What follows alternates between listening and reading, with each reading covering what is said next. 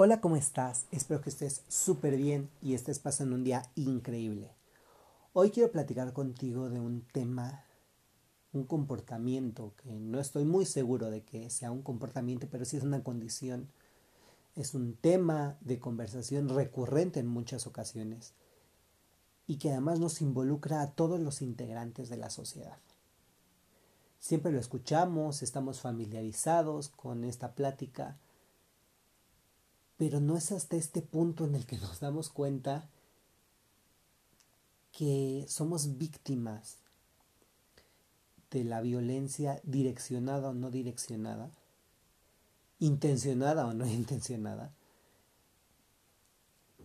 Y es importante conocer que existe un término específico para referirnos a este eh, comportamiento quiero recalcar que una fobia es el miedo a algo. A veces se utilizan términos incorrectos, pero por ejemplo decir aracnofobia es miedo a las arañas, hidrofobia, miedo al agua, claustrofobia, miedo al encierro, a estar en lugares cerrados. Dicen homofobia y no es que le tengas miedo a la homosexualidad, es simplemente la intolerancia a la homosexualidad. Pero aquí voy a hablar de la androfobia y la misandria, que son dos cosas muy diferentes. Sabemos qué es la misoginia, sabemos quién es alguien misógino, es alguien que tiene odio hacia las mujeres, pero Alguien con misandría es alguien que odia a los hombres. Y aquí voy a meter un poquito story time porque se me hace interesante analizarlo desde este punto. Yo conozco a una persona, no voy a decir su nombre ni voy a decir si es amigo, amiga, conocido, conocida, familiar o qué, pero todo el tiempo está diciendo, todos los hombres son iguales.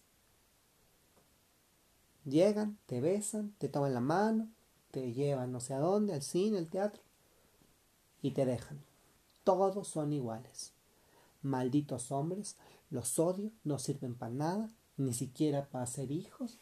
Tienen hijos y luego se eh, deslindan de la responsabilidad. Malditos hombres. Ok.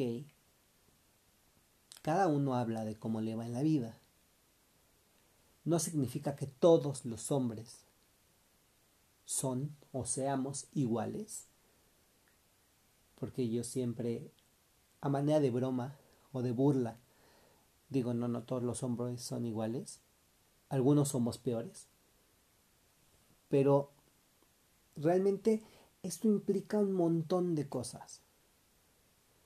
La misandría es este odio irracional, infundado, hacia los hombres, en donde dices que todos son lo peor. Y llegas al grado de decir que si los hombres dejan de existir, sería fabuloso. Por otro lado, la androfobia es el miedo a los hombres. Y puedes tenerle miedo a los hombres porque fuiste víctima de un ataque por un hombre.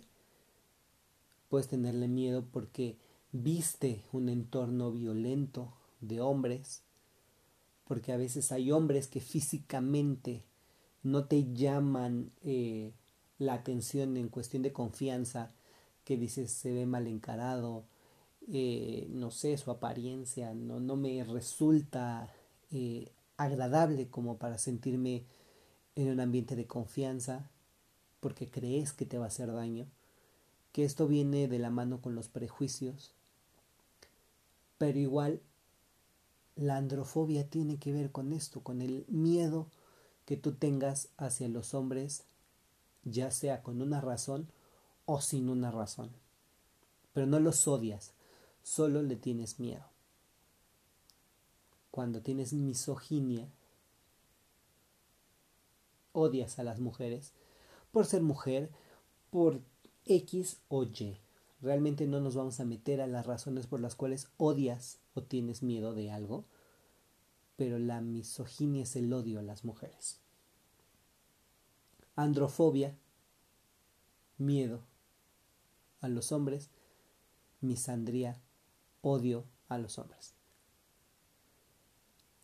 Y aquí es preciso especificar que el feminismo genuino no pretende extinguir a los hombres. El feminismo en sus bases, en sus fundamentos, lo que busca es un entorno de equidad, igualdad de oportunidades y paridad en el desarrollo de las mismas. ¿Qué significa que el feminismo busca que hombres y mujeres obtengan el mismo pago, la misma remuneración económica por el mismo puesto de trabajo? Que no por ser jefe de área y seas mujer ganes menos que el otro jefe de área. Que tengas la oportunidad como mujer de concursar para el mismo puesto que un hombre. Que se te brinde la misma atención. Que seas igual ante la ley, igual ante las circunstancias. Y no seas segregada por ser mujer o no seas segregado por ser hombre. Muchos me han dicho que qué opino del vagón rosa, que qué opino del autobús rosa, de las líneas específicas para mujeres. Son medidas que se han tomado. Unos dicen que son discriminatorias para los hombres, pero tenemos que ver que tenemos un sistema mayoritariamente androcentrista, lo que significa que pone al hombre como el centro de todo. Hablan del lenguaje que es sexista y que no es incluyente, de, em, de las líneas del supermercado que hay solo para mujeres, que hay un vagón específico para las mujeres, que hay zonas exclusivas para mujeres. Y son medidas que se han ido tomando, pero porque la sociedad se ha orillado a esto es preciso leer y, es muy importante que tengamos en cuenta que existen muchos feminicidios y hay muchos homicidios hacia mujeres que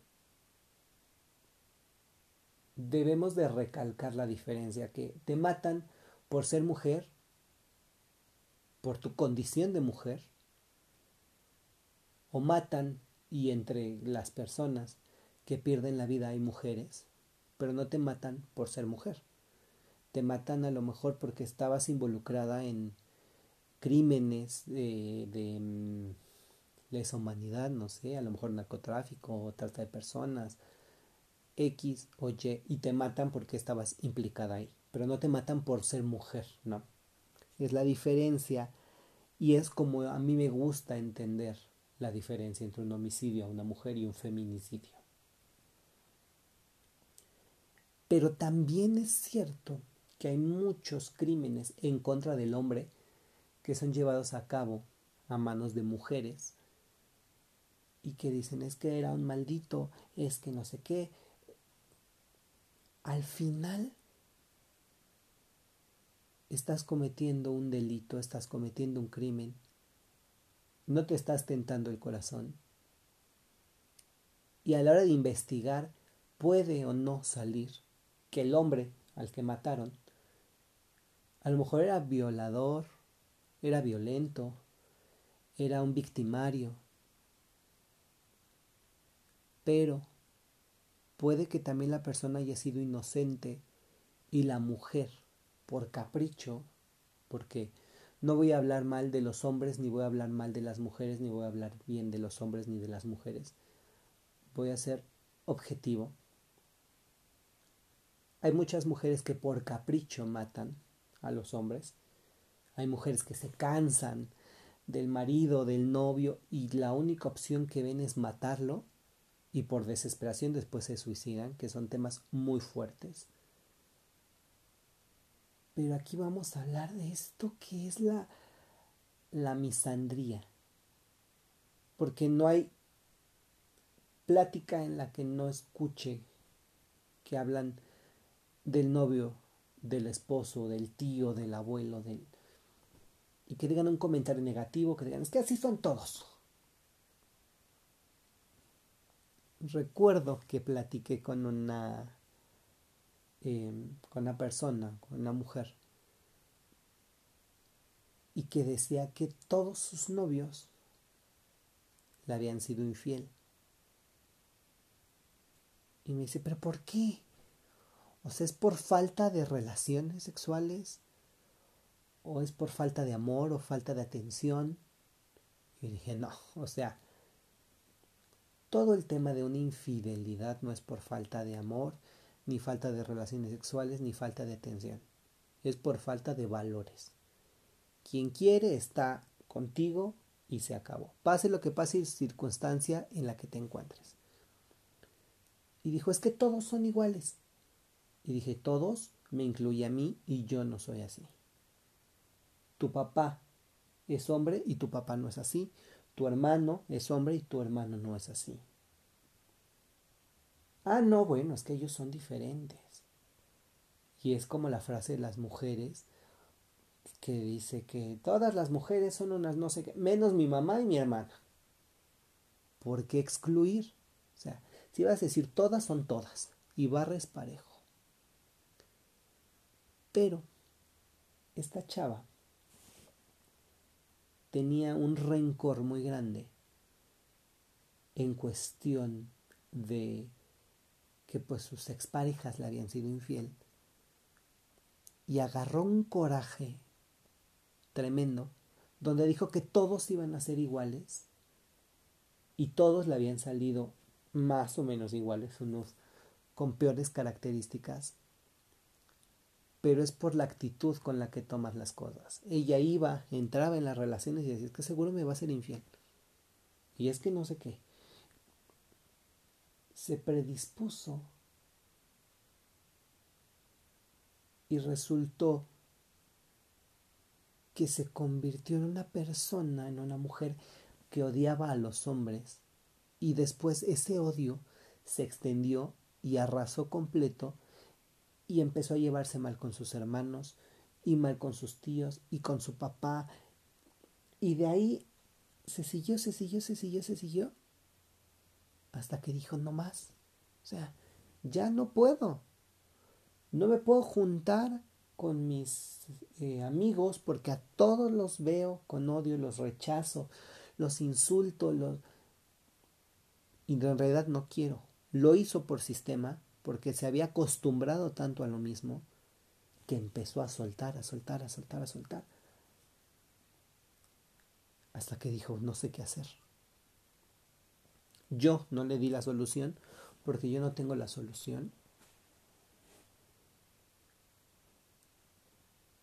pero sí me cuestionaba a mí mismo muchas cosas, donde yo me preguntaba qué es lo que el hombre, como sexo y género, ha hecho mal, en donde hemos cerrado el camino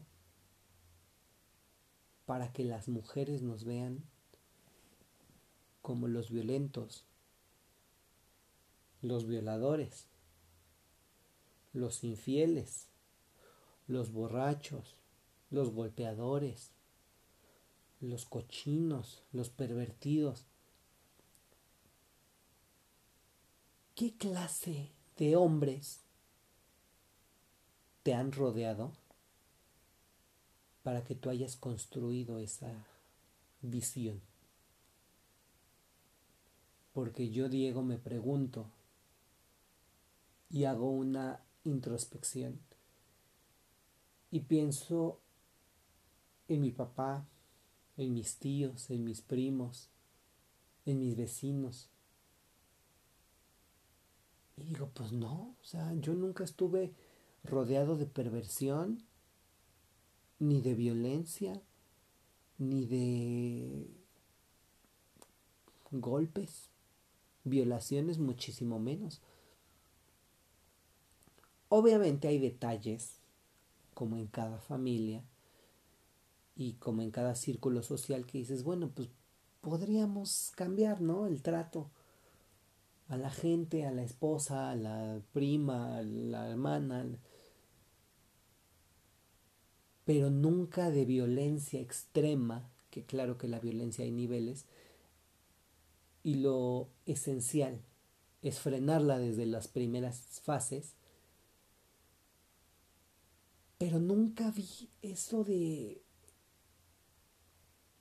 este hombre que tuviera muchas mujeres, que saliera, que se emborrachara, que golpeara, que violara, que fuera eh, perverso. Jamás. Nunca vi un hombre malvado dentro de mi familia, ni dentro de mi círculo social, ni mis vecinos. O sea, nunca, nunca, nunca, nunca. Les voy a platicar un poco este entorno eh, que viví en los primeros años de mi vida y de los cuales yo tengo gratos recuerdos. Los sábados se reunía mi papá, mis abuelos, mis tíos, mi mamá, mi abuelita, mi tía, mi bisabuela, mis primos, mis tíos, y un vecino muy querido, que era amigo de la familia, por supuesto. Jugábamos dominó, partíamos queso en cuadritos y estábamos picando ahí el queso.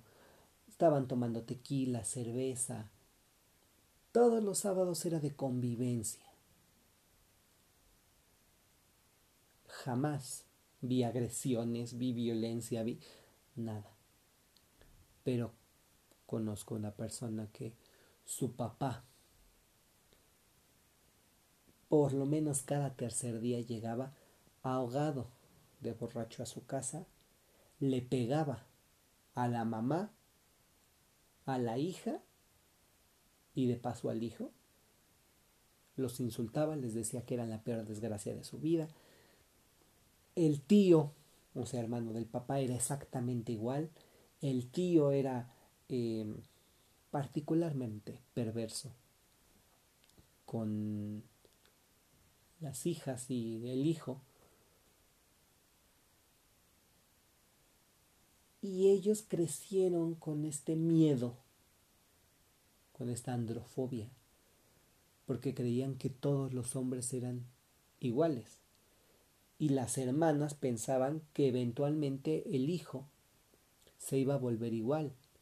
Pero el hijo empezó a tenerle miedo a su papá y a su tío. Y creció con esto y decía no quiero ser así y eran el ejemplo y eran el mal ejemplo para él, donde él decía no me voy a convertir en esto porque no quiero, porque no me gusta, porque me lastimó. Pero de ahí empezaron a construir que todos eran iguales. Y como hombre él pensaba, yo también soy igual. Y en algún momento esto se va a salir de control y yo no voy a poder eh, ayudarme a mí mismo y voy a hacerle daño a las mujeres, a mi novia, a mi hermana, a mi tía, a mi mamá.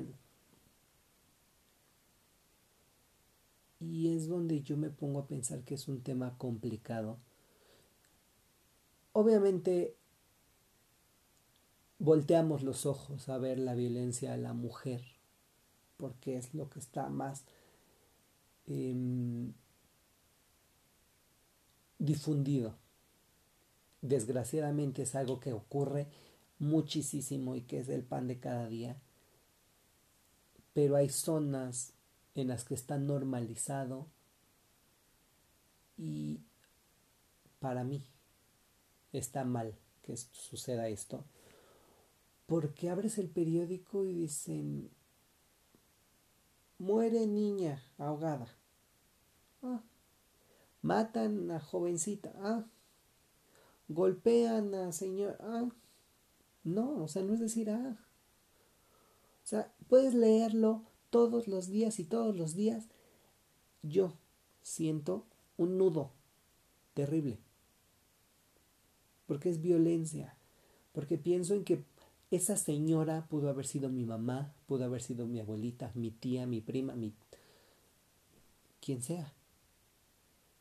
O sea, se llama empatía y se llama plantarte en el escenario y decir que esa mujer puede ser de tu familia, o puede ser tu vecina, puede ser la señora de la tienda, o puede ser tu maestra, puede ser tu amiga del colegio, o sea, puede ser cualquier mujer en tu entorno social.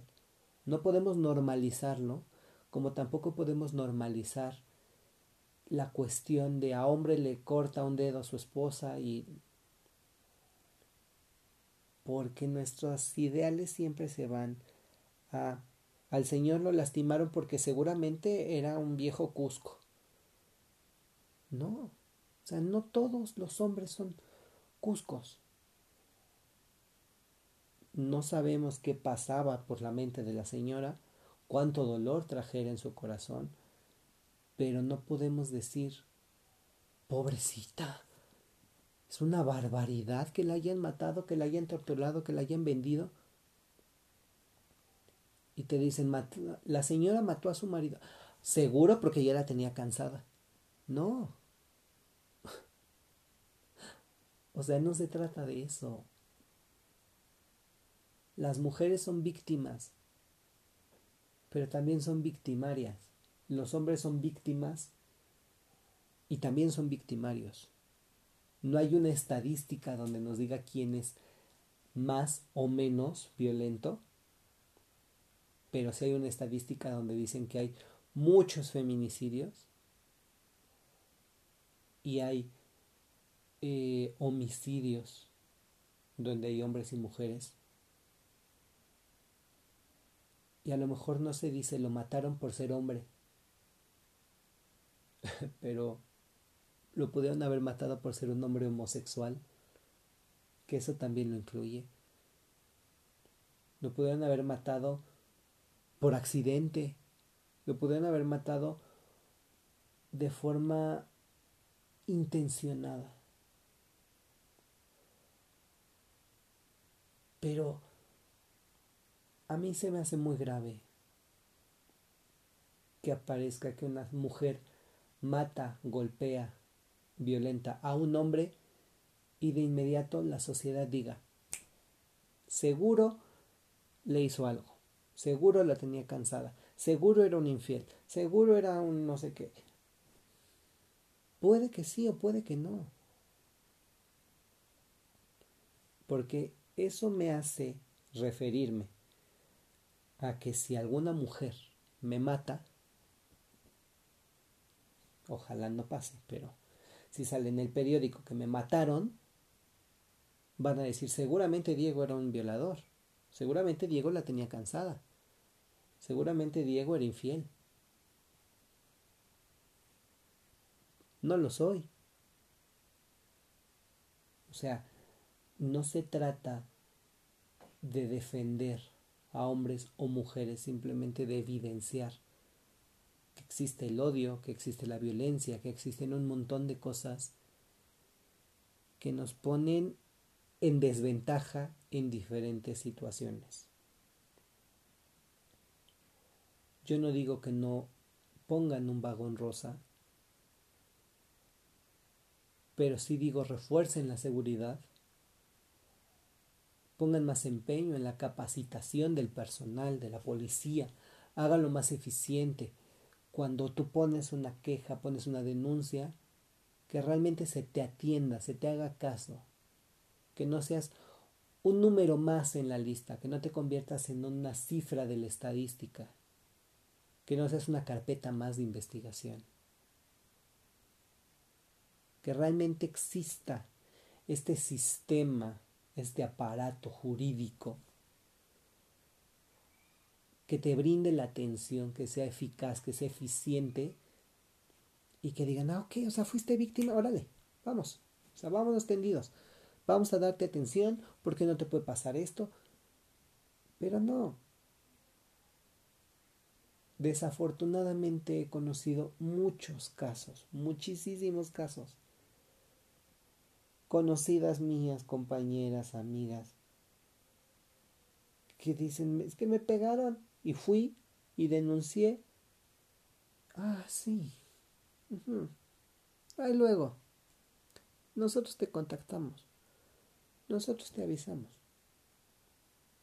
Y he conocido casos también de hombres que sus primas, que sus tías, que sus novias les han hecho daño, llegan a denunciar y les dicen, no, o sea, aguántate como macho, que no eres hombre.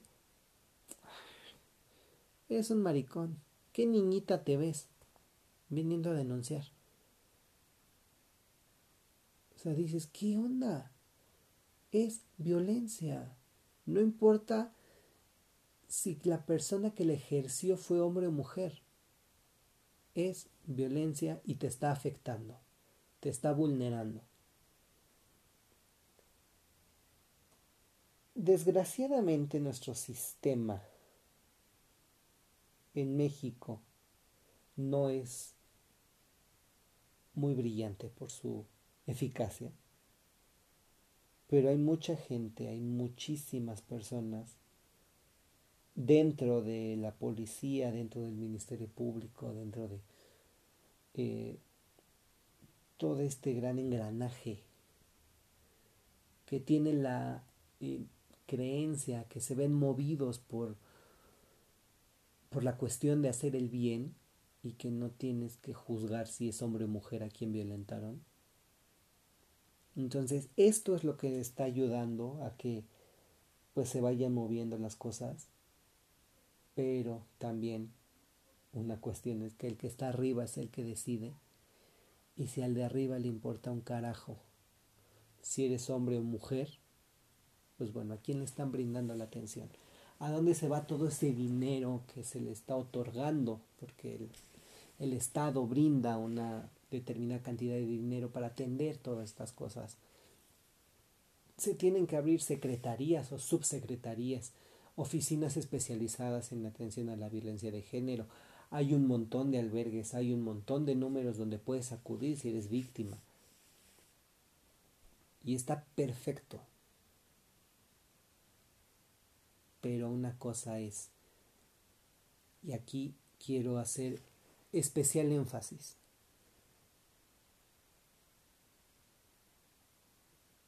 tenemos dos problemas grandes. Uno es atreverte a ir a denunciar y el otro que cuando te atreves a denunciar realmente te den la atención que necesitas porque ambas son muy difíciles. Hay un montón de personas que tienen miedo de ir a denunciar y cuando por fin se atreven, están temblando y no les brindan la atención rápida y tienen que regresar a lo mejor al núcleo donde fueron víctimas y no saben qué hacer y se arrepienten y luego dicen, ching, no debí de haber hecho eso y es en extremo difícil. Yo quiero invitar a las personas que me están escuchando a que pensemos empáticamente. Hombres que me escuchen, no ejerzan violencia hacia mujeres ni hacia hombres pero piensen que todo el daño que le hagan a una mujer se lo están haciendo directamente a su mamá.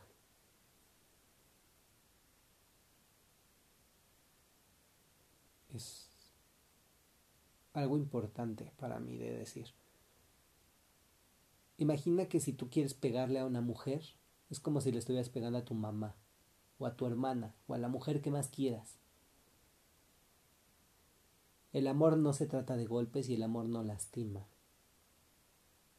Mujeres, comprendan que la violencia no es amor que un golpe no refleja amor. Si te ama no te va a golpear. Si te ama no te va a herir.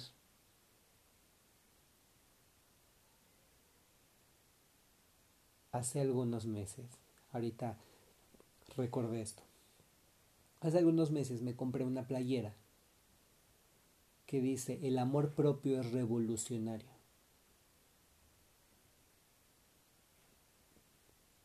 Quien te ama no te va a lastimar. Si tú te amas, no te vas a lastimar. Si te amas, no vas a meter la mano en una freidora de aceite. Si te amas, no te vas a aventar de un cuarto piso para fracturarte. Si te amas, no te vas a encajar algo en el ojo para lastimarte y perder la visión. Si tú te amas a ti mismo, a ti misma, y no te harías daño, ¿por qué permites que alguien más te haga daño?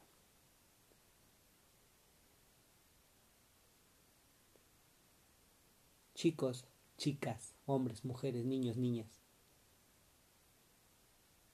no ejerzan la violencia, porque la violencia no es el medio, no es la solución. Y la violencia no está bien. Pedir ayuda no te hace débil, ni te hace menos importante. Y ofrecer disculpas y pedir perdón no te hace miserable. agradezcan lo bueno, agradezcan los malos momentos, pero no permitan los malos tratos, venga de quien venga. Evoquen su autoestima, evoquen el amor propio y con eso defiéndanse. No permitan que nada ni nadie los lastime. Y si estás en el caso, busca ayuda. Yo conozco números, conozco sitios web, conozco ubicaciones, conozco personas que te pueden brindar ayuda, que te pueden brindar auxilio. Pero lo principal es tener la voluntad de salir de ahí.